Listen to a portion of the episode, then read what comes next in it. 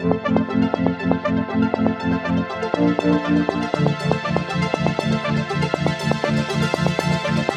you.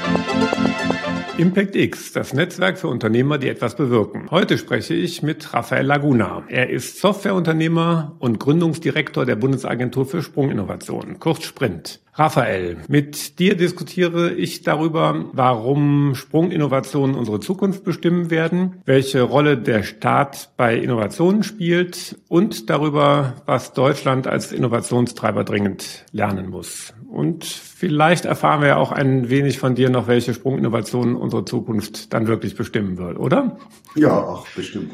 Also herzlich willkommen bei Impact X, herzlich willkommen Raphael. Hallo Stefan, vielen Dank, dass ich hier sein darf. Gerne, gerne. Du bist eigentlich Gründer und äh, Investor im Deep Tech Bereich. Wie ist es dazu gekommen, dass du zu Sprint, einer Agentur für Sprunginnovation, berufen wurdest? Ja, das war eine Überraschung und garantiert nicht geplant. Ich wurde berufen in die Gründungskommission für die Sprint, die quasi am Design dieser Agentur arbeiten sollte. Fand das auch gut, weil ich die Idee so ein bisschen angelehnt an die DARPA, die Defense Advanced Research Projects Agency, die der Eisenhower 58 zusammen mit der NASA gegründet hat, gut fand und dachte schon länger, dass Deutschland sowas auch braucht. Ja, und bin dann irgendwie mit dem Job rausgegangen. Ich war da noch geschäftsführender Gesellschafter in meiner Open Exchange, hatte das ganz bestimmt nicht auf dem Zettel, aber ehrlich gesagt hat es mich dann so gereizt, dass ich gedacht habe, nach zwölf Jahren CEO, brauchst auch mal einen neuen, das schadet der Firma auch nichts. Also springst du mal ins kalte Wasser und schaust, was es bedeutet, eine Bundesagentur aufzubauen. Ja, sehr cool. Ich glaube, den Sprung haben nicht so richtig viele Unternehmer jemals bisher machen dürfen oder können. Ja, ja leid, leider muss man ja sagen. Ne? Die Durchlässigkeit ist da zu gering. Ich war zu dem Zeitpunkt 55. Ich kenne das aus Amerika, dass man da so ein bisschen Giving Back macht und sagt, ich habe jetzt das große Glück, in diesem Land aufzuwachsen und so habe viel gelernt. Warum soll ich das nicht in irgendeiner Form zurückgeben? Also so sieht man dann häufig Profs oder Professorinnen an Unis, die aus der Wirtschaft kommen mhm. und eben auch in der Regierung, in den Expertengremien, aber manchmal sogar als Ministerleute, die vorher nicht im politischen Umfeld tätig waren. Das haben wir in Deutschland meines Erachtens viel zu wenig. Im politischen Umfeld an der einen oder anderen Stelle, aber in dem an der Eher selten. Ne? Also wie viele Stelle eigentlich nicht. Ja. ja, wie viele Unternehmer haben wir im Bundestag und so, das ist nicht. Es gibt ein paar, Gott sei Dank, ne? Äh, Olga Becker, Verena Huberts und noch ein paar äh, Gott sei Dank, aber da könnten wir gerne noch ein paar mehr gebrauchen.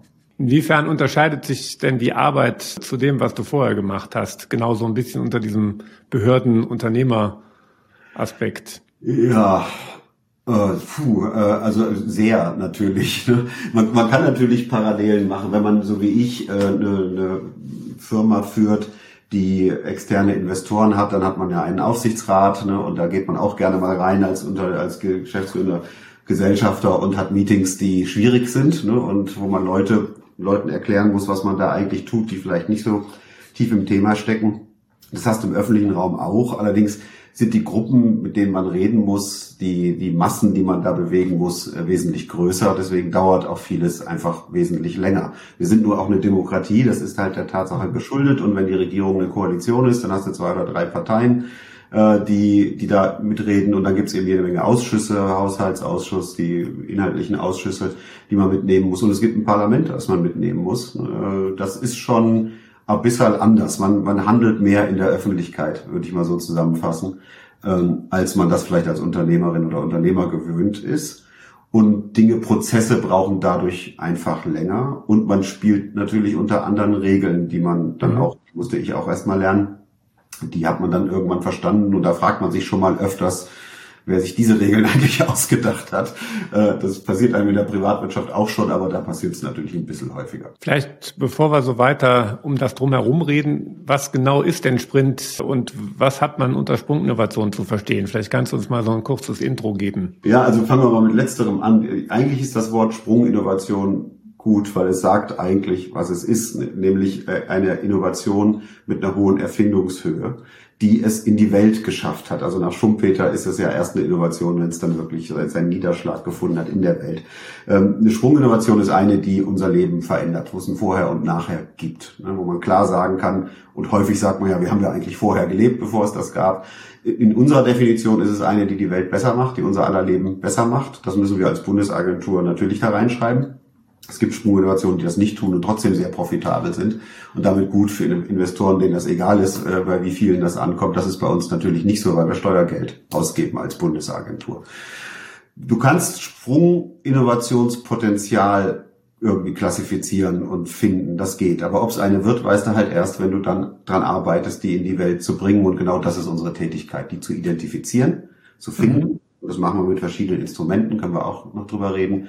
Äh, und dann sie zu packen und zu entwickeln und zu finanzieren und inkubieren und vernetzen und so weiter, dass sie ihren Weg in die Welt findet und unser Leben halt besser macht. Das dauert natürlich Zeit und kostet viel Geld, ne, weil gerade Jetzt lebensverbessernde Sprunginnovationen haben häufig etwas mit großen Investitionen zu tun, die man im, im vorkommerziellen Bereich tätigen muss, weswegen die leider häufig nicht stattfinden, weil das Geld einfach nicht da ist, weil der private Investorenbereich da noch nicht bereit ist zu investieren, weil noch kein Umsatz in Sicht ist sozusagen, weil die technologischen Risiken groß sind, die Markteintrittsrisiken groß sind. Aber wenn es dann funktioniert, das haben wir zum Beispiel bei Biontech gesehen, äh, dann ist es sehr lohnenswert. Oder das haben wir beim iPhone gesehen, das haben wir beim Internet gesehen, das haben wir beim Auto gesehen, um mal ein paar Sprunginnovationen zu nennen, die unser ja. Leben verändert haben. Wobei es ja durchaus immer mehr Unternehmen gibt oder Wirtschaftsunternehmen und dann doch auch Finanzierungsformen, die in solche Dinge reingehen, als früher der Fall war. Ne? Ja, genau. Nur, nur halt nicht so früh, wie wir kommen. Wir kommen mhm. nach der Grundlagenforschung. Ne, also ich sag mal, die, die, die Science muss einigermaßen klar sein von den Sachen und bauen dann im Grunde genommen die Demonstrator und Prototypen, um zu zeigen, dass das auch wirklich funktioniert. Und dann fangen wir langsam an, äh, in die Produktion und Fertigung, in den finalen Prototypen zu investieren und okay. dort arbeiten wir auch sehr viel mit dem privaten Finanzierungssektor zusammen, weil dieses Boot soll ja dann irgendwann auch ohne öffentliche Unterstützung von alleine funktionieren. Das heißt, ihr seid so ein bisschen Mittler zwischen Forschung und dann den, den neuen Formen von Deep Tech-Investoren. Ganz genau. Okay, und um all die Themen kümmert ihr euch. Das ist dann die Aufgabe von Sprint D. Du hast ja auch ein Buch zu dem Thema geschrieben mit dem Untertitel Wie wir mit Wissen und Technik die Welt wieder in Balance bekommen. Sind die Sprunginnovationen für dich dieser Schlüssel, diese Balance wieder hinzubekommen? Ja, ich habe das Buch ja das große Glück, mit dem Thomas Rahmge zusammenschreiben zu können, der ja ein mhm. der bekannter Autor ist. Also jetzt das erste Buch tut immer am meisten weh. Das macht am meisten Spaß, wenn man jemanden hat, der weiß, wie es wirklich geht. Deswegen soll er auch genannt werden. Ja, genau. Wenn wir, wenn wir auf unsere letzten 250 Jahre schauen, seit der Zeit der Aufklärung, haben eigentlich immer wissenschaftlich getriebene Innovationen unser Leben besser gemacht und unser Leben ist über diesen Zeitraum immer besser geworden. Ich gebe gerne die, die Parallele. Stell dir vor, du sitzt im Zahnarztstuhl 2023 okay, 1923, 1823. Möchten wir nicht da gesessen haben, ne? Willst du da nicht da gesessen haben? Äh, gibt auch in unserem Buch ein gutes Beispiel, wenn du, wenn du die Entscheidung hast zwischen dem neuesten iPhone und dem neuesten Laptop oder einem zehn Jahre alten äh, Telefon und einem zehn Jahre alten Laptop und Wasserklo oder Plumpsklo auf dem Hof, ne? Dann nimmst du das Wasserklo und das zehn Jahre, die zehn Jahre alte Hardware, einfach um zu zeigen, dass, dass äh, wirkliche Sprunginnovationen wirklich einen Impact haben auf unser Leben. Wir leben gesünder, wir leben länger, wir sind besser gebildet, äh, Kindersterblichkeitsrate runter, Ernährung, äh, we weniger Armut und so weiter. Die Welt ist einfach kontinuierlich besser geworden und das ist sie, weil wir diese Erfindungen machen. Und die großen Probleme, die wir vielleicht auch manchmal mit den Erfindungen erzeugen, ne, Klimawandel oder so, können wir nach unserer Überzeugung auch nur mit besserer Technologie und nicht mhm. etwa mit Verzicht lösen. Ja, das ist. Ich hatte gerade gesagt, Klimawandel, hast Impact. Impact ist ja so ein bisschen mein Thema. Fasse ich ja bewusst ein bisschen breiter und ich höre jetzt so raus, dass du das eigentlich auch tust. Ne? Das heißt, auch Dinge wie Armut, Krankheiten und so weiter sind für dich, für euch auch Themen für Sprint. Absolut. Die, wenn man mal klassifiziert, was, was sind denn, wären denn die wichtigsten Sprunginnovationen? Über sowas denken wir ja nach, um einfach priorisieren mhm. zu können. Da kommst du sehr schnell auf das Thema Energieerzeugung zum Beispiel. Also wenn wir es schaffen würden, äh, grüne Energie überall verfügbar so billig zu erzeugen, also Strom, ne, mhm. äh, dass es sich fast nicht mehr lohnt, den abzurechnen, dann würdest du echt viele Probleme lösen. Ne? Also auch Ernährungsprobleme, Wasserprobleme, äh, ne, andere Klimaprobleme, das CO2-Probleme, so, die würdest du dann nehmen. Und so kannst du den Impact von Sprunginnovation wirklich messen und sagen, ja, also da kannst du eine Pyramide bauen sozusagen und sagen, welche sind denn da wichtig. Ne? Und du kannst natürlich auch einen Schritt tiefer gehen und sagen, okay, sauberes Wasser nehmen wir uns jetzt mal vor. Ne? Was hat, das hat immer eine globale Bedeutung und hat immer auch was von sozialer Innovation, die mhm. damit. Das Thema Energie ist, interessiert mich ja schon besonders. Muss mal gucken, nicht, dass wir jetzt vom Thema an der Stelle abkommen. Aber äh, ich bin ja schon davon überzeugt, dass wir irgendwann mal genau so viel Energie haben werden, dass wir es nicht mehr abrechnen müssen. Und die Frage ist ja, hält uns nicht genau im Moment die Regulierung davon ab, überhaupt dahin zu kommen und nicht die Technologie? Also hätten wir vielleicht die, der Technologie etwas mehr Marktraum gegeben, auch schon in den letzten 10, 20 Jahren, dann wären wir vielleicht an der einen oder anderen Stelle schon ein bisschen weiter. Aber ja, vielleicht ja, ist das ja, ein bisschen was für später. Ja, ja, natürlich. Das ist das, das, das ist so. Ne? Der dieser dieses Doppelspiel von Regulierung und freier freier Marktwirtschaft in diesen Bereichen ist ist schwierig. Und die Energiewirtschaft ist eine hochregulierte wie du ja. weißt. Ne? Und äh, Regulierung ist leider nicht zuverlässig. Und wenn du jetzt sehr langfristige äh, Investitionen machen musst in irgendwelche neuen Technologien, du weißt aber nicht, wie die Regulierung in fünf Jahren aussieht, ist das ein großes Problem. Das ist ein echtes Hindernis für Innovation und dann auch für weitere Finanzierung, ja. Ich glaube, wir haben damit schon mal ein bisschen rausgefunden, warum brauchen wir eine Sprint äh, für solche Innovationen. Jetzt so ein bisschen vielleicht so fragen, wie ihr denn konkret vorgeht. Ihr definiert ja Challenges, um Projekte anzuziehen und euch einen Fokus zu geben. Welche sind das denn und warum macht er das? Ich fange vielleicht noch einen drüber an. Wir haben genau genommen drei Instrumente, mit denen wir arbeiten. Die Challenges, die du erwähnt hast, sind eines mhm. davon. Das erkläre ich gleich. Das zweite ist eine Projektfinanzierung. Das will ich auch mal erklären. Das dritte ist, dass wir Strategien und Missionen definieren und versuchen zu verankern für Themen, die größer sind als wir selber, größer sind als der Werkzeugkasten, den wir selber haben. Das sind strukturelle Probleme manchmal, das sind manchmal Dinge, die wir einfach nicht finanzieren könnten, die wir aber trotzdem für sinnvoll erachten, weswegen wir andere Akteure mit ins Spiel bringen müssen. Und da definieren wir Strategien und Missionen und kommunizieren die und versuchen die zu verankern und auf die Straße zu bekommen. Die Challenges sind der Top-Down-Ansatz. Dort geben wir eine, eine, eine, große Frage der Zeit vor, die der Lösung da harrt. Ne? Wir untersuchen, ob die, ob dort äh, Technologiestränge, gesellschaftliche Stränge zusammenkommen, die quasi die Zeit reif machen für einen Durchbruch äh, und formulieren die Frage technologieoffen äh, wir sagen einfach, löst mal Problem X und ich sage gleich, was da X so alles ist. Wie ihr das macht, ist uns eigentlich egal. Hier ist das Budget, was wir euch geben können. Und das machen wir in einem Wettbewerbsformat. Das heißt, es können sich viele Teams äh, nicht nur bewerben, sondern viele Teams werden auch den Zuschlag für die Erstfinanzierung bekommen. Und wenn die gut arbeiten, gibt es auch eine zweite und eine dritte Stufe der Finanzierung, so im Jahreszyklus ungefähr. Das erste Thema, was wir ausgerufen haben, und das wird wahrscheinlich keinen wundern, äh, war die antivirale Wirkstoff-Challenge. Dort haben wir mhm. gesagt, wir hätten gerne einen, einen breitband wirkenden antiviralen Wirkstoff, der das Unheil, was Viren in uns anrichten, stoppt. So eine Art Penicillin gegen Viren. Äh, wenn wir das gehabt hätten, ne, nicht nur ein Impfstoff, sondern so einen äh, Wirkstoff, dann wäre die Pandemie an uns spurlos vorübergegangen und wir hätten nicht viele Leben verloren und viele hundert Milliarden oder Billionen versemmelt durch die äh, durch den Pandemieausbruch. Wobei wir machen auch so ganz schön schnell, oder? Ah, das ist beeindruckend. Also die, da, da kannst du sehen, was neue Technologie kann. Ne? Absolut. Also, wir hatten natürlich Schwein, dass dort die wissenschaftliche Entwicklung und dann die vorkommerzielle Entwicklung über 20 Jahre erfolgt war und dass die auch mhm. sich durchfinanzieren konnten, sich dann auf der Hacke drehen konnten. Das zeigt, was Technologie kann, besonders Plattformtechnologie, was die kann. Ja. Die wollten eigentlich Krebs heilen ne? und haben dann was ganz anderes gemacht und jetzt heilen sie Krebs hoffentlich. Also nicht schlecht. Das das zeigt, was, was, da, was da geht und deswegen waren wir auch sehr motiviert. Wir haben dann äh, in dem Call, der läuft so sechs bis acht Wochen, äh, in dem Falle 47 Einreichungen bekommen. Die Jury hat dann neun Siegerteams ausgewählt, die haben fürs erste Jahr bis zu 700.000 Euro bekommen. Da war mRNA dabei, da war CRISPR dabei, was ja diese Genschere ist, aber auch so was äh, Interessantes wie DNA-Origami, wo man aus DNA-Strängen dreidimensionale Nanostrukturen bauen kann. Also sehr, sehr, sehr spannende Technologie. Äh, und noch so einiges mehr, haben neun Teams dann das Geld fürs erste Jahr gegeben. Wir coachen die, begleiten die schon für die Zulassung der zukünftigen Wirkstoffe von Anfang an daran zu denken, sind mit denen zum Paul-Ehrlich-Institut gegangen, haben einen Berater engagiert, der für die Arzneimittelzulassung bekannt ist, der weiß, wie es geht, weil das Wissenschaftlerinnen und Wissenschaftler in dem Falle waren das hauptsächlich solche, nicht können. Aber es ist ein Instrument, wo eben nicht nur Wissenschaftlerinnen und Wissenschaftler in Unis oder außeruniversitären Instituten angesprochen werden, sondern auch Unternehmen. Jeder, jeder kann damit machen. Klein, groß, Einzelkämpfer, egal.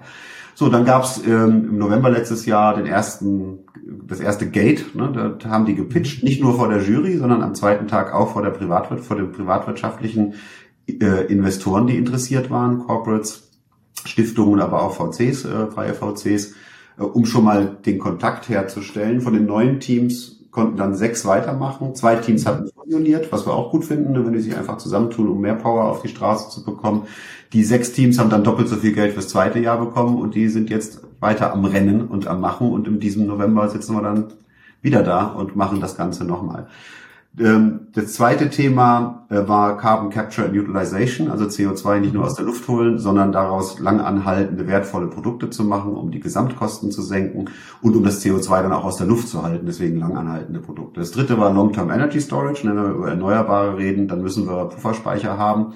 Ähm, da haben wir gesagt, wir hätten gerne welche, die mit konfliktfreien Materialien voll recycelbar mit dem Big Hairy Goal äh, einen Cent pro Kilowattstunde speichern zu können. Das sind dann jetzt das, wo ihr euch gerade drum kümmert, die, die Redox-Batterien. Ne? Genau, da, da haben wir gerade in unserem Podcast die, die ne, mal ein bisschen drüber berichtet. Da ist, da sind ein paar interessante. Da sind äh, sind fünf Siegerteams rausgegangen. Wir hätten zehn finanzieren können, aber wir haben nur fünf gefunden, von denen wir glauben, trotzdem wir 75 Einreichungen hatten, von denen wir glauben, da könnte was draus werden. Und die gehen dann auch bald in die zweite Runde. Ne, die haben, ich glaube, eine Million fürs erste Jahr bekommen, dann anderthalb oder 1,7, ich weiß nicht so ganz genau, fürs zweite Jahr und weiter geht's. Ähm, dann haben wir äh, New Computing Architectures. Wir alle kriegen gerade den KI-Boom mit. Der wird ein jähes Ende äh, nehmen, weil er in seinem Stromverbrauch etwas unvorsichtig ist. Und wenn wir das Energieproblem nicht vorher gelöst kriegen, kommt da eine harte Decke gegen die Prallen. Wenn die Entwicklung des Stromverbrauchs so weitergeht, wie sie jetzt läuft, würde, würde, würden die Rechenzentren den Gesamtstrom, den wir im Augenblick produzieren in der Welt im Jahr 2040 ja. verbrauchen. Das kann man durch bessere Software lösen, aber wir glauben, vor allen Dingen brauchen wir andere Hardware die einfach weniger Strom für diese Art von Anwendung verbraucht und trotzdem leistungsfähig ist. Ähm, da haben wir 15, 14 Siegerteams äh, für die erste Architekturphase und dann wollen wir schauen, dass wir diese Hardware auch wirklich bauen in der zweiten Phase der Challenge. Und die fünfte und letzte ist äh, Transmission Blocking. Da geht es darum, dass wir Krankheitsübertragung, virale Krankheitsübertragung blockieren. Also nicht nur ein Wirkstoff, der das Unheil im Körper äh, reguliert, sondern einer, der uns auch unansteckend macht. Das ist die zweite Facette, die wir brauchen. Und hier zielen wir noch ein bisschen höher, weil wir da bis in die klinische Phase 1 kommen wollen, damit wir die möglichst schnell auch an den Markt bringen können. Die sind die Challenges sind äh, in der zwischen 25 Millionen und 60 Millionen dotiert. Die laufen über drei Jahre in der Regel. Wir launchen jedes Jahr zwei, drei von denen, ne, dass immer ein paar überlappend laufen mehr Details. Okay, dazu. das heißt, da erwarten wir, können wir eigentlich jedes Jahr neue erwarten. Da könnt ihr jedes Jahr neue erwarten. Wir haben auch schon wieder die nächsten in der Pipeline, äh, die wir machen wollen. Auch super, super spannende Themen. Das macht echt Spaß. Also wir haben jetzt ähm, 30 Teams in der Finanzierung über diesen Challenge-Mechanismus, die also fleißig dran werkeln, unser Leben besser zu machen. Ich Hört sich an, als hätten wir in Deutschland aber genug Kapazitäten und genug Talente doch irgendwie hätten, oder? Haben wir da einen Mangel dran aus deiner Sicht? Nee, haben wir gar nicht, haben wir gar nicht. Wenn wir denen, wenn wir denen die Hand reichen und sagen, passt mal auf, wir haben ein unbürokratisches Instrument, wo ihr euch auf eure Arbeit konzentrieren könnt und nicht auf die Bü Bürokratie einer Projektabrechnung oder sowas, dann, dann kommen die schon. Die Challenges sind aber immer mindestens EU-weit. Also wir, wir schauen dann nicht nur nach Deutschland, wir wollen ja Probleme lösen. Ja. Und wir ziehen auch sehr viele Teams aus dem Ausland dann sozusagen rüber. Ne? Da, wo es Geld ist, kommen die dann auch hin. Ne? Also da, da sind wir schmerzfrei, das Talent von überall her beizuholen. Aber natürlich ist die Mehrheit der Projekte aus Deutschland. Gibt es irgendwas, was hier fehlt? Mut, ein Unternehmen aufzubauen oder andere Dinge? Na, eigentlich, eigentlich das Wissen darum, dass das überhaupt ein Karrierepfad ist. Also die, mhm. wenn man, wenn man, äh, es bringt, also wir kriegen ja Unternehmertum nicht in der Schule beigebracht, unter den Unis auch nicht. Ähm, es sei denn, du studierst BWL. Wenn du jetzt aber äh, einen, einen wissenschaftlichen, einen, einen naturwissenschaftlichen Pfad einschlägst, da gibt's im Curriculum nichts, was dir beibringt, wie es ist, Gründer zu sein. Ne? Das ist ein Problem, denn äh, wir konfrontieren die Leute mit dem Unternehmertum zum ersten Mal und sagen, ihr müsst jetzt Unternehmer werden, ihr müsst ausgründen. Ne? Wir wollen, dass das eine Firma wird, die dann äh, nachhaltig funktioniert. Da gucken wir schon manchmal in leere Gesichter. Also da haben wir, da haben wir noch so ein bisschen. Verstehe ich und kann ich aus eigener Erfahrung hier von meinem Sohnemann berichten, der bei seinem äh, USA-Aufenthalt als 16-Jähriger doch sehr beeindruckt war, dass da Entrepreneurship ein Schulfach ist und nicht nur er war richtig begeistert und das Feuer in jungen Menschen irgendwie zu zünden. Ich glaube, das ist, ist auf jeden Fall ja was, was uns hier vielleicht an der einen oder anderen Stelle noch fehlt. Ne? noch so eine Sprunginnovation. Ne? Ich glaube, wir müssen das ganze Bildungsthema innovieren, damit das stattfindet. Ne? Also Äh, muss man nicht unbedingt im Kindergarten PowerPoint lernen, ne? aber ich glaube schon, dass man, dass man den Reiz äh, de, des Unternehmertums lernt und dass die Menschen, die das Reiz dann auch einen Karrierepfad haben, dass wir auch in der in, in, in kulturell eine Bewegung in Gang setzen, die da heißt, es ist cool, das zu machen und wenn jemand erfolgreich ist, ist das gut. Mhm. Ne? Und die dürfen auch gerne reich werden. Das ist fantastisch, ne? weil in der Regel sind die Leute, die so reich werden, dann die Leute, die noch weitere Innovationen finanzieren oder wie das ein Gates oder so tut, äh, dann auch äh, den Rest ihres Lebens nur noch Gutes tun mit ihrem Geld. Ne? Äh, äh das ist irgendwie bei uns nicht so. Bei uns ist man eher beschämt und versteckt das, wenn es ja. einem denn gelungen ist. Natürlich nochmal ein ganz anderes Thema, unser Verhältnis zum Wirtschaftssystem, zu, zur Wirtschaft, zur Ökonomie, Kapitalismus, ja, ist nicht unbedingt ja. positiv. Aber dafür sind wir ja da, dass wir das auch ändern können, indem wir eigentlich eine neue Form von Kapitalismus ein bisschen beleuchten, wo man ein paar Dinge mehr in Einklang bringen kann. Du hast gerade klar formuliert, dass, dass ihr über den Tellerrand von Deutschland hinausschaut, also auch europäische Teams und Innovationen, Ideen fördert. Wie sieht's denn aus? Machen wir das ein wenig als deutsche Agentur für Sprunginnovation für Deutschland oder also gibt's gibt's da irgendwo einen Deutschlandbezug oder wie seid ihr da aufgestellt? Ja, schon. Also wir, wir, wir geben deutsches Steuergeld aus, also wollen wir auch, dass sich hier, dass sich hier was tut in unserem Land. Aber ich bin durch und durch Europäer und Weltenbürger. Ne? Also die, den, den Wissenspool global anzuzapfen, halte ich für eine sehr gute Idee, einfach weil der größer ist. Wir sind letztlich ein winzig kleines Land im globalen Maßstab. Und warum soll man den Spieß mal nicht umdrehen? Warum sollen immer Deutsche nach Amerika oder so abwandern? Ne? Warum soll das nicht mal umgekehrt sein? Äh, diese Internationalität erzeugt eine Diversität, die uns gut tut. Äh, ja. Aber wir haben schon das Ziel, dass die Leute dann letztlich, äh, ich sag mal, rüberkommen sozusagen und dass äh, die große Arbeit hier leisten. Aber das, fang, das verlangen wir nicht a priori. Ne? Also wir, wir machen erstmal los bei den Challenge-Teams. Die können uns, äh, die können sitzen, wo sie wollen und erstmal ihre Arbeit machen. Dann, wenn wir dann das zweite Instrument zum Einsatz bringen, das ist die Projektfinanzierung. Äh, dort das ist mehr der Bottom-up. Jeder kann bei uns jederzeit äh, sein, seine, seine, sein Projekt einreichen. Das muss eine gewisse Technologiereife haben, so Technology Readiness Level 3, äh, ne, also keine Grundlagenforschung. Ähm, es darf auch nicht nur eine Idee sein, sondern es muss schon anentwickelt sein. Ähm, dort, wenn wir das durchentwickeln, können wir schon mal anfinanzieren, um die Idee besser zu Papier zu bringen sozusagen, äh, mit sogenannten Validierungsaufträgen. Und wenn uns das, was da rauskommt, gut gefällt, können wir Projekte mit zwischen 20 und 100 Millionen finanzieren. So dazu muss in Deutschland zumindest eine, eine Entität existieren, eine juristische, und es muss auch Arbeit in Deutschland stattfinden. Da haben wir aber nie Probleme, falls das vom Ausland kommt, weil eben der Talentpool, den wir in Deutschland haben, ja. und auch die Kosten, die damit verbunden sind, noch hoch attraktiv sind im globalen Maßstab.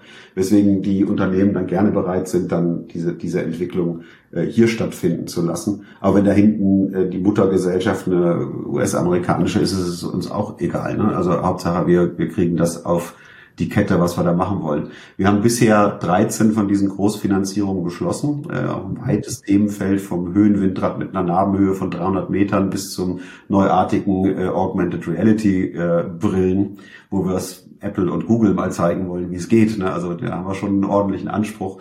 Äh, ein paar DNA-Origami-Sachen, weil wir da glauben, dass da gerade eine neue Industrie entsteht, ein äh, Wirkstoff gegen Alzheimer, äh, der in Jülich und Düsseldorf entstanden ist. Äh, also breite Palette von Sprunginnovationen, wo wir auch ganz enthusiastisch sind und, und hoffnungsfroh sind, dass ein paar davon auch wirklich funktionieren werden. Soweit, glaube ich, verstanden. Vielleicht kannst du das nochmal versuchen, so auf den Punkt zu bringen. Warum braucht es denn jetzt unbedingt den Staat, um diese Art von Sprunginnovation zu fördern? Ja, weil. Es auch andere Möglichkeiten als, als eine staatliche Agentur? Also gäbe es schon, gibt's aber nicht. Ne? Also das ist das Problem. Ne? Mhm. Das, das, äh, lass, mich, lass mich das mal am, am US-amerikanischen Beispiel erklären, weil wir haben da, glaube ich, ein verzerrtes Bild. Ne? Wir glauben ja immer, dass so Silicon Valley aus der dünnen Luft entstanden ist und dann plötzlich da war und, und jetzt diese ganzen Sprunginnovationen macht. Das ist keineswegs so. Die sind gerade genau entstanden weil es eine DARPA und eine NASA gibt und ein Department of Defense, was viele Hunderte von Milliarden in innovative Produkte, die es noch gar nicht gibt, investiert. Über die Instrumente, die DARPA wie eine Sprint, ne, aber auch das Instrument des Einkaufs, des innovativen Einkaufs, wie es eine NASA oder eine äh, Department of Defense, aber auch die anderen Departments of Energy und so weiter machen, die auch mittlerweile alle ihre eigenen DARPAs haben. Ne? Also ARPA mhm. heißen die dann, weil sie nicht Defense sind, ARPA E, ARPA H für Health, ne? E ja. für Energy.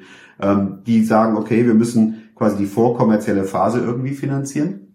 Das sind dann die ARPAs und die Sprints. Äh, die Deep Tech Sachen machen, die viel Geld brauchen, um in die kommerzielle Phase zu kommen.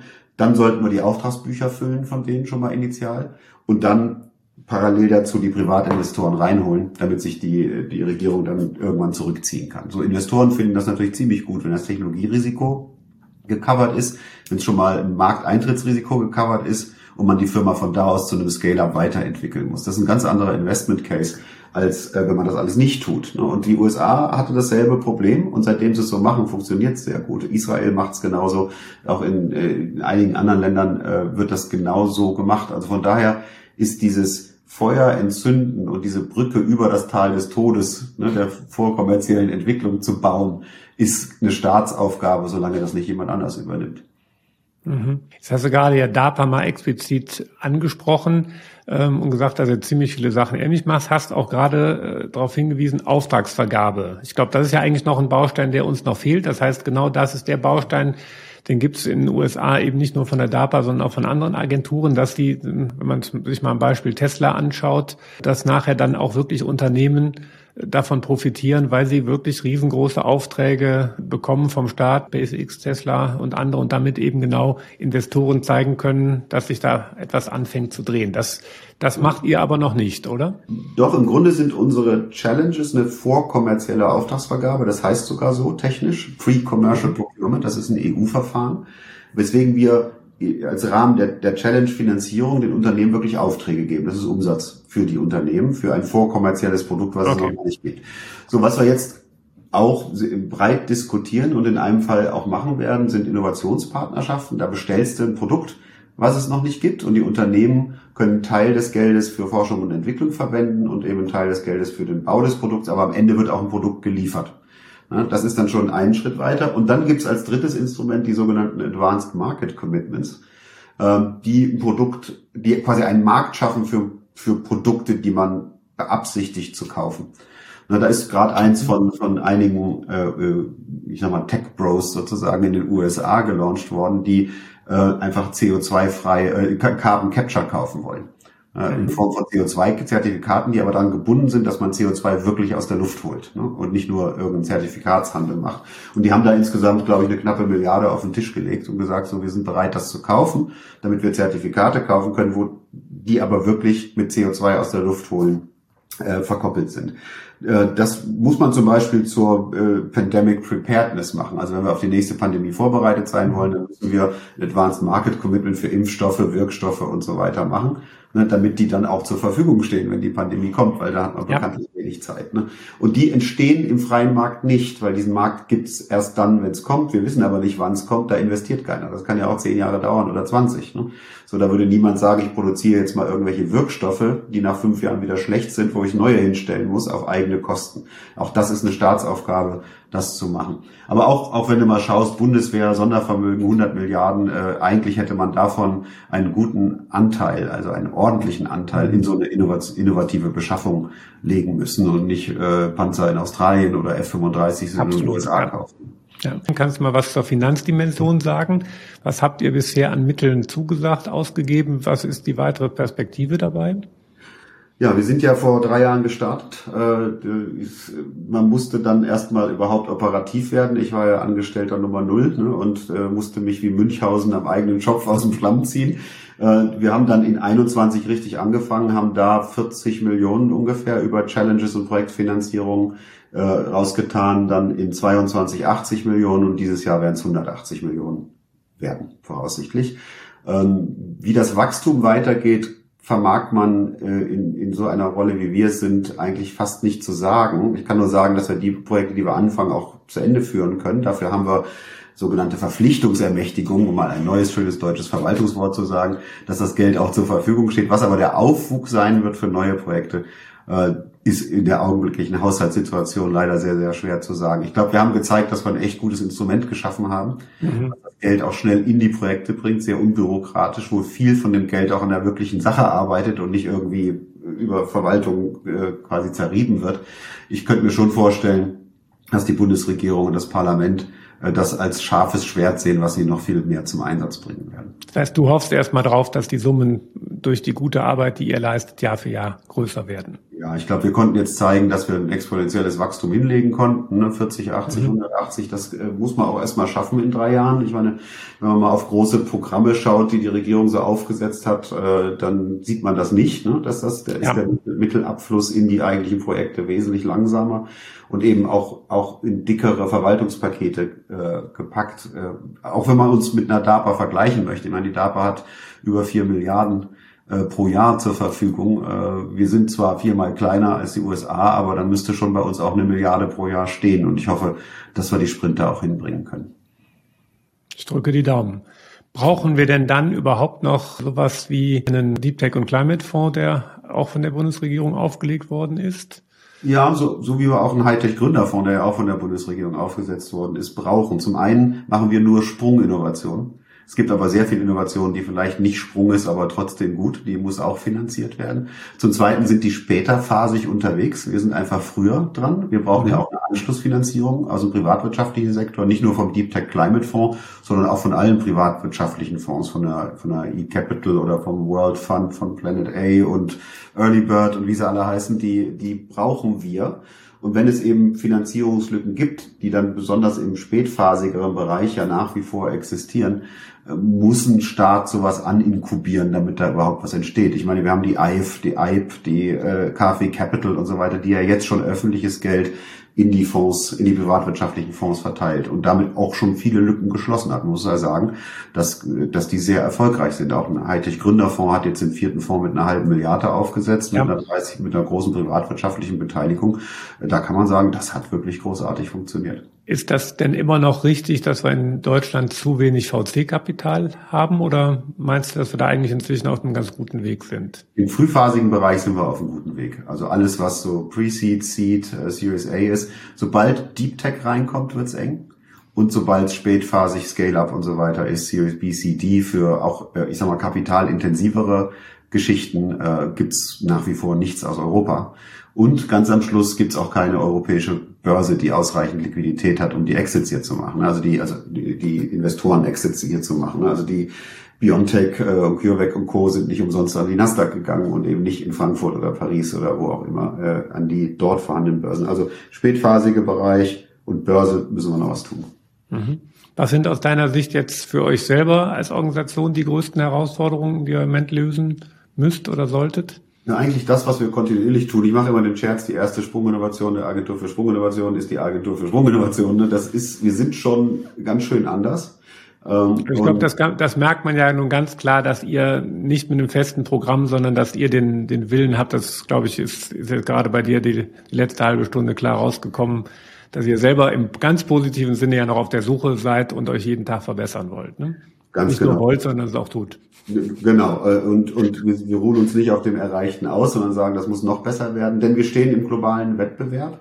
Wir haben brennende Fragen der Zeit, die es zu lösen gilt, die uns alle bedrohen. Dann zu sagen, wir sind die schnellste Bundesagentur, erster Preis, ne, äh, das ist äh, uninteressant. Das interessiert von den vor, vorgenannten niemanden. Da guckt in China keiner drauf und dem Klima ist es auch egal. Ne? Also wir müssen, wir müssen so effizient und schnell wie möglich werden, äh, um, um, um arbeiten zu können. Und das umzusetzen unter den Regeln, die wir uns selber geben, Beihilferecht, äh, Haushaltsrecht und so weiter, ist, ist wirklich schwierig. Also das ist echt mhm. viel Arbeit. Ich hätte nie gedacht, dass ich mal zum Verwaltungsexperten werde, aber so leider geschehen. Und wir sind in intensivsten Verhandlungen. Wir arbeiten seit zwei Jahren an einem Sprint-Freiheitsgesetz, der auch im Koalitions, was auch im Koalitionsvertrag verankert ist.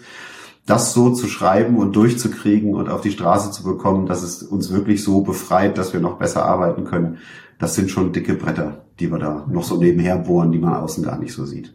Ja, und ich habe jetzt mitgenommen, du wünschst dir eigentlich noch weitere Brüder und Schwestern rechts und links daneben für weitere Themen wie Energie, wie Gesundheit, die das ja, auch mit auf den Weg bringen. Glaub, nach, nach ähnlichen Konzepten arbeiten. Genau, ich glaube, das, das sieht man sehr bei den Amerikanern und wir sind jetzt eine neuere Version eigentlich davon. Also wir, wir haben jetzt auch einen neuen Innovationsmanager bei uns, der kommt sogar von einer dieser US-amerikanischen Agenturen zu uns, okay. weil er sagt, ihr seid einfach cooler, weil ihr nicht von 1958 seid. Ne? Das macht schon auch einen Unterschied das Instrument jetzt in Deutschland und Europa dann breiter zu stellen, ne, äh, halte ich für eine ziemlich gute Idee.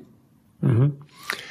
Ihr seid ja ein Projekt, was erstmal befristet worden ist, auf, mit einer Laufzeit auf zehn Jahre. Ihr seid jetzt ungefähr dreieinhalb Jahre unterwegs? Wir sind im vierten Jahr, also drei, dreieinhalb, vor dreieinhalb Jahren gegründet. Wie gesagt, operativ eigentlich erst seit seit zwei Jahren, ne, wenn man es ganz genau nimmt. Ja, ihr seid in Corona reingeboren worden. Ne? Ja, wobei das war gar nicht so das Problem. Ich bin ein ITler, mhm. also wie man wie man virtuelle Organisationen aufbaut, das war jetzt nicht so das Thema. Aber das Thema war, dass wir gar keine Instrumente hatten. Ich hatte ehrlich mhm. gesagt ein bisschen gedacht, dass man dort in den Ministerien schon einen Baukasten hat, mit dem wir arbeiten können.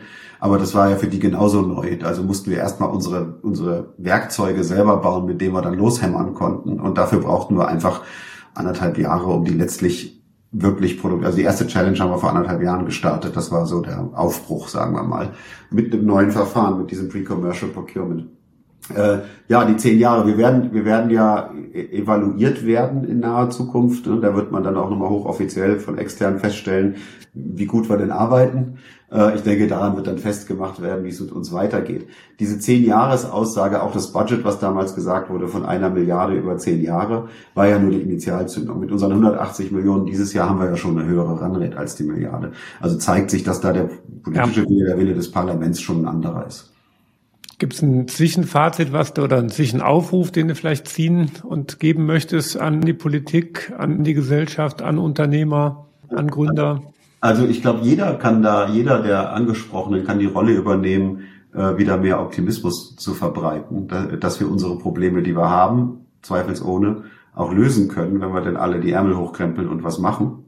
Wenn wir ein bisschen mehr Vertrauen haben in die Menschen, die da sind, äh, die was nach vorne bringen wollen für uns alle und denen die Freiheiten geben, das auch zu tun. Das gilt für, für Unternehmen genauso wie für den Staat. Ne? Dass man einfach mal Vertrauen hat in Menschen, die für eine Sache brennen. Das muss man schon rauskriegen, ne, ob das so ist. Und dann lässt man die doch bitte einfach mal machen. Ne? Mhm. Und, äh, und wie gesagt, nicht nörgeln, sondern sagen, das kriegen wir hin, das können wir, das haben wir die letzten 250 Jahre gezeigt, dass wir das können. Und äh, ehrlich gesagt sind wir das Ergebnis einer Evolution von Milliarden von Jahren und wir sind noch da äh, lasst, lasst uns hier nicht den Kopf in den Sand stecken oder von irgendwelchen Degrowth-Szenarien reden, sondern lasst uns da nach vorne blicken und die Probleme lösen. In einem Interview hast du mal gesagt, dass es einen Leitsatz gibt, der dich persönlich antreibt, nämlich die beste Möglichkeit, die Zukunft vorherzusagen, ist sie zu erfinden. Der, der Satz wird ja dem Informatiker Alan Kay zugerechnet.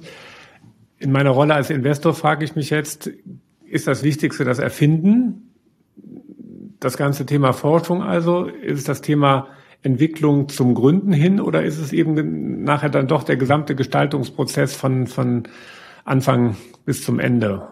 Ja, natürlich letzteres. Ne? Also äh, äh ich glaube, Henry Ford hat ja mal sinngemäß gesagt, irgendwie, dass so eine Erfindung in die Welt zu bringen, ne, ist irgendwie ein Prozent Inspiration und 99 Prozent Prespiration, also Schwitzen. Ne? äh, und und da hat er, glaube ich, recht. Ne? Also wir, wir eine Erfindung ist nur eine Erfindung. Ne, es wird erst zur Innovation und erst recht zur Sprunginnovation, wenn es seinen Weg in die Welt findet. Und beides müssen wir denken. Deswegen denken wir auch von Anfang bis Ende, was die Finanzierungskonstruktion angeht. Ne. Wenn es keine Anschlussfinanzierung für unsere Projekte im Later Stage Deep Tech Bereich gibt, ja, was haben wir denn dann gekonnt? Also wir müssen, wir müssen diese Themen zu Ende denken. Wir müssen strukturelle Probleme ändern. Das ist übrigens das dritte äh, Instrument, worüber wir noch gar nicht gesprochen haben. Wenn wir eben an strukturelle Probleme stoßen, dann packen wir die auch an. Also IP-Transfer aus den Wissenschaften wissenschaftlichen mhm. Institutionen mhm. oder äh, Leading Node Size Chip Manufacturing. Wir haben sehr stark am ähm, EU Chips Act mitgearbeitet, um den auf die Straße zu bringen. All diese strukturellen Probleme Bildung habe ich eben schon erwähnt, müssen wir lösen, damit das insgesamt funktioniert und unsere Arbeit Sinn macht. Also wenn du nicht Ende zu Ende denkst, wenn du nicht eine Mission ausformuliert hast, wenn du keine Strategie hast und die nicht durchhältst, dann ist das alles umsonst. Und ich glaube, das, was mir nochmal so ein bisschen wichtig wäre, hast du schon klar gesagt, aber ich möchte trotzdem nochmal so ein bisschen darauf hinweisen, wir brauchen unser Wirtschaftssystem, um die Sachen weiterzuentwickeln. Wir brauchen nicht nur den Markt, nicht nur den, den Konsumenten, der ja dann auch wieder eine Rolle spielt bei dem Thema, welche ja so mein, mein Thema so aus der Impact-Welt, ne, dass wir auch als, als äh, Konsumenten eine ganz große Verantwortung haben, indem wir die richtigen Produkte, die richtigen Services kaufen. Aber wir brauchen eben auch äh, unsere Wirtschaft, unsere Ökonomie, äh, um Dinge ans Laufen zu bekommen und sie weiterzuentwickeln. Das ist der normale Kreislauf dann zwischen Technologie, Innovation und Wirtschaft, den du ja mit Sprint auch an, ganz klar anschieben möchtest und nicht ersetzen möchtest. Das ist ja keine reine Förderlogik, sondern ihr wollt es ja anschieben. Das hast du, glaube ich, ganz klar rübergebracht. Und ich sage mal, das ist für mich deswegen Anliegen, weil ich so an der einen oder anderen Stelle ja in Gesprächen dann doch mal eine gewisse Müdigkeit sehe, bestimmte Risiken zu übernehmen in der Gesamtwirtschaft, nicht unbedingt bei den Gründern, das sind ja die, die den Schritt gemacht haben, sondern eben bei den, bei den vielen anderen Leuten da draußen, die sich dann doch an der einen oder anderen Stelle mehr, viel zu sehr auf den Staat verlassen. Und ich glaube, das ist auch, wenn ihr eine staatliche Agentur seid, das ist überhaupt nicht das, was ihr vermitteln wollt, sondern ihr wollt der Transmissionsriemen, der Antriebspunkt sein, um das Ganze in, Gang zu setzen. So habe ich das genau, mitbekommen. Genau es, ist, genau, es muss in die Wirtschaftskreisläufe rein, damit wir die skalieren und die Sachen in die Welt bringen. Deswegen sind wir auch sehr durchlässig zur Wirtschaft und zum privaten äh, Investitionssektor und auch schon sehr früh. Äh, wir haben eine Susanne Klattner und Peter Leibinger im Aufsichtsrat, was das vielleicht auch dokumentiert, ne, dass wir da mhm. nah an der Wirtschaft segeln. Nee, genau. Äh, ich selber bin Wirtschaftsmann, den hat man da an die Spitze gesetzt. Ne. Das sind, das glaube ich zeigt, dass wir hier mal wirklich was anderes machen. Ja, sehr cool. Dann äh, glaube ich, biegen wir jetzt auf die Zielgerade ein und zum Schluss stelle ich ja jedem Impact-Unternehmer noch mal ein paar persönliche Fragen. Insofern bin ich gespannt auf deine kurzen und knackigen Antworten. Was ist dein nächster großer Schritt und wie misst du deinen persönlichen Erfolg dabei? Also beruflich meinst du wahrscheinlich, ne? Oder? Ja. Ähm, ja, also dass wir das Sprintgesetz in einer Form durchbekommen, was uns wirklich befreit und dass wir, äh, dass wir noch andere Instrumente zum Einsatz bringen können und dass wir natürlich ja, die Mittel bekommen, dafür unsere Arbeit weiter zu skalieren und last but not least, dass in den nächsten zwei, drei Jahren mindestens eins unserer Projekte sein, sein Sprung-Innovationspotenzial auch beweist. Sehr cool, ja. Wohin bringst du deine Organisation in drei Jahren und in welchen Schritten? Eigentlich hast du gerade die Antwort, glaube ich, schon fast gegeben. Ne? Ja, genau, das ist deckungsgleich. Gell? Wir sind, ja. wir sind übrigens 50 Köpfe, circa, mhm. circa 40 Fulltime-Equivalents. Das ist also schon eigentlich noch ein Startup, vielleicht ein etwas größeres jetzt. Ne? Mhm. Und so arbeiten wir auch und das wird auch so bleiben. Also selbst wenn wir in unserem Budget auf DARPA-Niveau kommen, werden wir keine 1000 Leute sein, ne? sondern vielleicht 100 oder sowas. Ne? Also mhm. wir sind schon sehr effizient. Ähm, und es macht auch wahnsinnig Spaß. Also die, die Atmosphäre, man würde nicht denken, man ist in der Bundesagentur, sagen wir es mal so. Ja, das habe ich bei den Treffen, die wir bisher hatten, ja auch klar, klar verspürt. Äh, das strahlst du auch klar aus. Wen würdest du gerne kennenlernen und warum? Oh, da habe ich schon noch eine ganz schön lange Liste. Ähm, ich ich habe das große Glück, viele tolle Menschen kennenzulernen in meinem Job. Das ist wirklich ein, ein, eine Superpower, dass die alle mit einem reden wollen. Äh, von Bill Gates, um mal irgendwie einen zu nennen, den jeder kennt. Äh, auf der Bucketlist sind sicherlich noch die Elon Musk und Peter Thiels, die sehr umstritten sind, das weiß ich. Ne? Aber die machen auch ein paar Dinge, die vielleicht nicht so bekannt sind, neben SpaceX und Tesla und so und Palantir, die richtig cool sind. Und das sind Leute, die irgendwie eine Kultur entwickelt haben, unter sich sozusagen, die, die große Themen anpacken. Ich habe eben das Advanced Market Commitment für die CO2 Capturing äh, genannt. Das sind so Projekte, die die machen. Äh, diese Kultur würde ich auch gern hier erzeugen bei den, bei den Family Offices und unter Familienunternehmern und, und äh, bei den reichen Menschen, dass, dass man diese Kultur hier auch implementiert. Und da kann ich vielleicht ein bisschen als Getriebe wirken, um das mit in Gang zu setzen. Okay. Was war dein letztes Projekt oder Vorhaben, das du einstellen oder massiv ändern musstest? Über die redet man ja nicht so gerne. Ne? Deswegen ähm, frage ich ja. Ja, ja, ja. Ähm, ja, nee, ich glaube, über die, die ich, wo es wirklich hart an der, am Hammer ist, kann ich beim besten Willen nicht reden, aber glaub mir, da gibt's schon einiges. Wir sind da sehr aktiv. Ne, und als Investor musst du das tun. Ne? Wir haben ja im Vorfeld kurz drüber gesprochen. Ab und zu gibt's halt ein paar unangenehme Dinge zu tun. Wir sind sehr hands-on mit den Teams und bauen auch schon mal Managementstrukturen um, beenden Projekte. Äh, das, das haben wir alles schon getan und das gehört auch dazu. Mhm. Was hast du aus deinem letzten großen Fehler gelernt? Es war denn mein letzter großer? Es waren zu viele. Ich weiß gar nicht, was der letzte war. Ich glaube, ich glaube, eine wichtige Lehre, äh, die, die man gerne auch mal immer wieder falsch macht. Ist ja nicht schlimm, Fehler zu machen, man soll es nur nicht wiederholen, aber ich ertappe mich auch manchmal dabei, unangenehme Themen einfach zu verdrängen und nicht anzupacken. Mhm. Und äh, eigentlich ist das nicht eigentlich, das ist immer falsch. Immer. Also, also man sollte, sobald es sich unangenehm anfühlt und was nicht richtig ist, sollte man auch rausgehen und es einfach tun. Das muss ich mir, glaube ich, mal auf den Spiegel schreiben, damit ich das beim Zähneputzen jeden Tag lese. Okay. Mit welchem Unternehmer sollte ich aus deiner Sicht als nächstes hier bei Impact X mal sprechen und warum? Ah, jetzt spontan ist wieder Peter Leibinger in den Kopf gesprungen. Der hat ja auch mhm. gerade seine eigene Rolle im Unternehmen verändert. Das ist eine super Hightech-Firma, die unglaublich coole Sachen machen, die aber irgendwie kein Schwein kennt. Ich glaube, der hätte, wenn, wenn du kriegst, ne, weiß ich nicht, ein viel beschäftigter Mann, aber ein echt cooler Typ, äh, der auch durchaus über die Technologie noch mitredet, mitredet äh, und den Background hat, aber die auch auf die Straße gebracht hat mit seinem Unternehmen. Ja, sehr beeindruckend. Ja, vielleicht kannst du mir helfen, ihn also. zu akquirieren. ja, ich glaube, wir könnten irgendwie noch stundenlang weiter quatschen, aber irgendwie machen wir, glaube ich, mal hier an der Stelle einfach einen, einen Punkt und äh, vielleicht kann man es ja nochmal in, in ein paar Folgen in einem, in einem Jahr nochmal ähm, nach, mit ein bisschen Abstand nochmal eine Runde drehen und wir können auch das ein oder andere Projekt dann vielleicht mal so ein bisschen im, im Spiegel beobachten und bewerten. Fände ich ja. auf jeden Fall cool. Sehr gerne, sehr gerne. Ich habe eine Menge gelernt in dem Gespräch, äh, unter anderem, wie Sprunginnovationen unsere Zukunft bestimmen werden. Ich glaube, das hast du ganz, ganz gut und auf den Punkt rübergebracht. Hast, glaube ich, auch klar vermittelt, dass bei dem Thema Regulierung, wo ich ein bisschen skeptisch bin, dass der, dass der Staat hier bei dem Thema Sprunginnovation doch auf jeden Fall eine wichtige und gute Rolle spielen kann. Zumindest so, wie du es mit, mit Sprint aufgebaut hast auf und, und weiterentwickeln möchtest. Und wir haben gelernt, dass wir hier in Deutschland eigentlich eine ganze Menge Talent haben und eine ganze Menge Potenzial haben, was wir einfach nur richtig erschließen müssen. Und ich glaube, genau darum geht's dir ja auch, wie man einen, einen Baustein mit, mit Sprint entwickelt zu haben, wie man dieses Potenzial entfalten kann. Danke, Raphael, für das Gespräch mit mir. Bleibt mir noch mein Schlusssatz. Feedback in jeglicher Form gerne an meine Mailadresse an impactx.stefanfritz.de und weitere Interviews mit Impact-Unternehmern gibt es im YouTube-Kanal ImpactX, auf den üblichen Podcast-Kanälen und auf meinem Blog stefanfritz.de. Ich bin gespannt auf eure Rückmeldungen. Bis zum nächsten Mal, euer Stefan.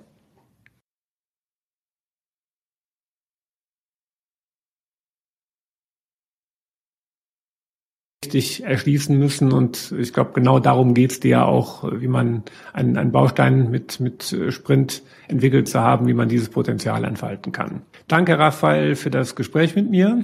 Bleibt mir noch mein Schlusssatz. Feedback in jeglicher Form gerne an meine Mailadresse an impactx.stefanfritz.de und weitere Interviews mit Impact-Unternehmern gibt es im YouTube-Kanal ImpactX, auf den üblichen Podcast-Kanälen und auf meinem Blog stefanfritz.de. Ich bin gespannt auf eure Rückmeldungen. Bis zum nächsten Mal, euer Stefan.